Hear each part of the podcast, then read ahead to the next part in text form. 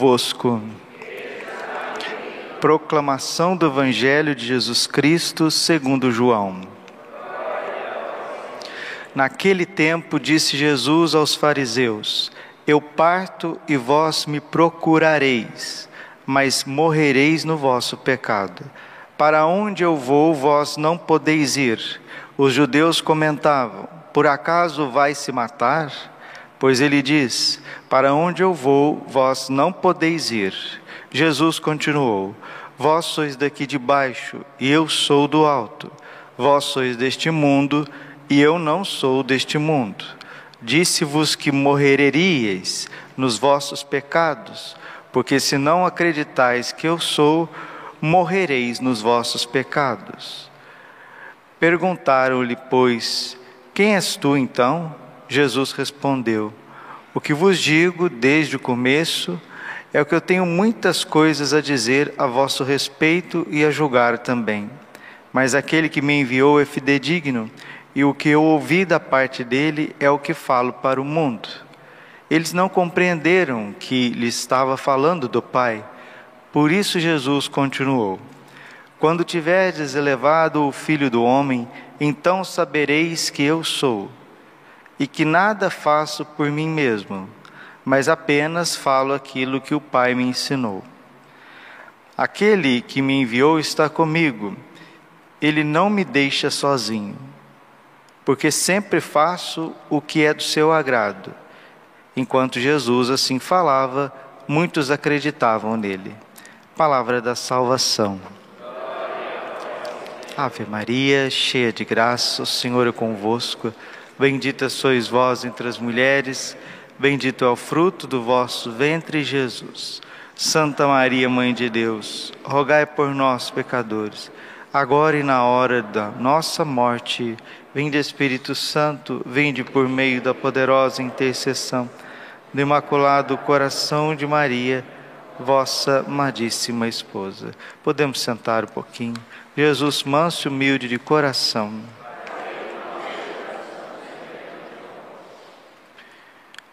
Faze uma serpente abrasadora e coloca como sinal sobre uma haste. Aquele que for mordido e olhar para ela viverá. Isso está no livro dos Números, capítulo 21, versículo 8. E no versículo 9 está escrito assim: Moisés fez, pois, uma serpente de bronze e colocou como sinal sobre uma haste.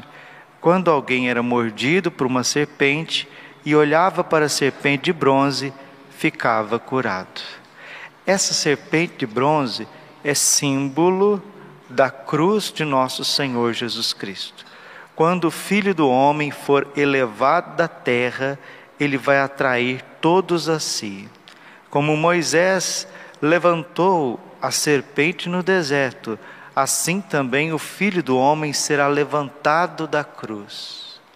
Lá no acampamento dos judeus, essa serpente de bronze numa haste, é claro o símbolo, o símbolo da cura, o símbolo de restaurar de novo a inocência perdida. Por que a serpente? Porque eram as serpentes que picavam os judeus no deserto. E colocar uma serpente lá na cruz significa que olhando para aquela serpente, você recordaria da onde veio o teu mal. E quando a gente olha para Jesus crucificado, elevado na cruz, a gente recorda de onde veio o nosso mal. E de onde vinham os males que acomediam os judeus? Do pecado. E de onde vêm os males que vão nos acercando? Também do pecado. Quando nós olhamos para Jesus crucificado, o pecado ele perde a sua força. Porque nós não conseguimos, meus irmãos, olhar para Jesus crucificado e continuar sendo as mesmas pessoas. Porque a cruz está todo o exemplo de amor, todo o exemplo de abnegação, todo exemplo de renúncia, todo exemplo de pureza, todo exemplo de desprendimento, todo exemplo de fidelidade. Na cruz está todo exemplo de dor, na cruz está todo exemplo de misericórdia, na cruz, na cruz está todo exemplo de uma vitória sobre o mal. A cruz é a síntese de todo o amor que Deus tem por cada um de nós. E se tivermos a desventura de sermos picados pelo pecado, seja ele qual for, seja ele qual for, podemos saber que temos um intercessor diante de Deus. Hebreus capítulo 7, versículo 25. O Senhor Jesus está diante do Pai com suas chagas, intercedendo por cada um de nós. Quando Deus Pai olha para a terra e quer fazer justiça por causa dos nossos pecados, Deus Pai, ele é obrigado a olhar o mundo através da cruz de nosso Senhor Jesus Cristo. Deus Pai não consegue olhar diretamente para os seus pecados, porque Jesus se colocou entre nós e Ele. Não que Deus Pai seja um justiceiro, não, longe disso. O Pai fica cada vez mais claro para nós que Ele é infinitamente misericordioso. Mas uma coisa que nós não podemos esquecer de jeito nenhum: Deus é justo.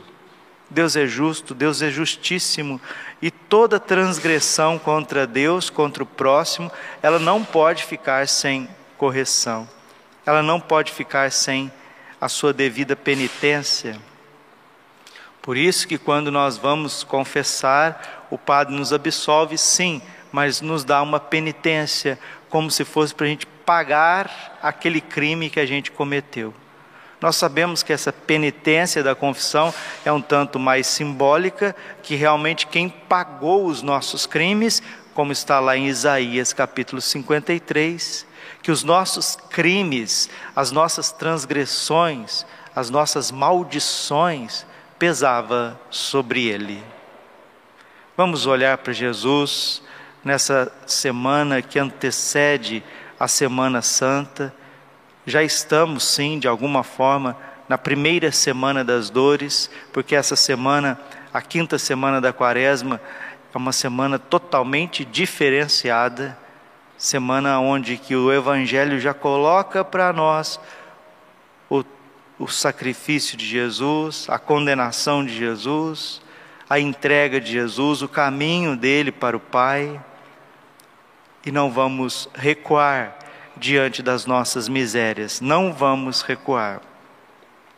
Se quisermos dar um prazer para Deus, se quisermos verdadeiramente encher o coração de Deus de alegria, permitamos que Ele exerça a sua força salvífica em nós. Quanto mais dóceis nós formos, melhor será. Porque quem ainda não intuiu isso, o Padre recorda, e eu termino essa homilia toda a nossa vida, toda a nossa vida, desde o nascimento até o dia da nossa sepultura, da nossa morte. Nós que somos batizados, nós estamos vivendo os mistérios da vida de Cristo em nós. Você será crucificado, você vai passar pela cruz, você vai passar por abandonos, você vai passar por angústias nessa vida aqui. É impossível, é impossível você nascer e não passar por sofrimentos. Aí você pode dizer assim: ah, mas eu rezo a Deus para eu morrer de repente, para eu não passar por nada de errado, eu quero morrer dormindo.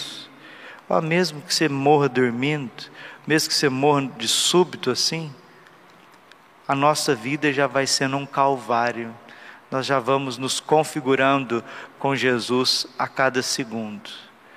Quanto mais unido você tiver mediante a graça de Deus e a união com Cristo eucarístico, eucarístico.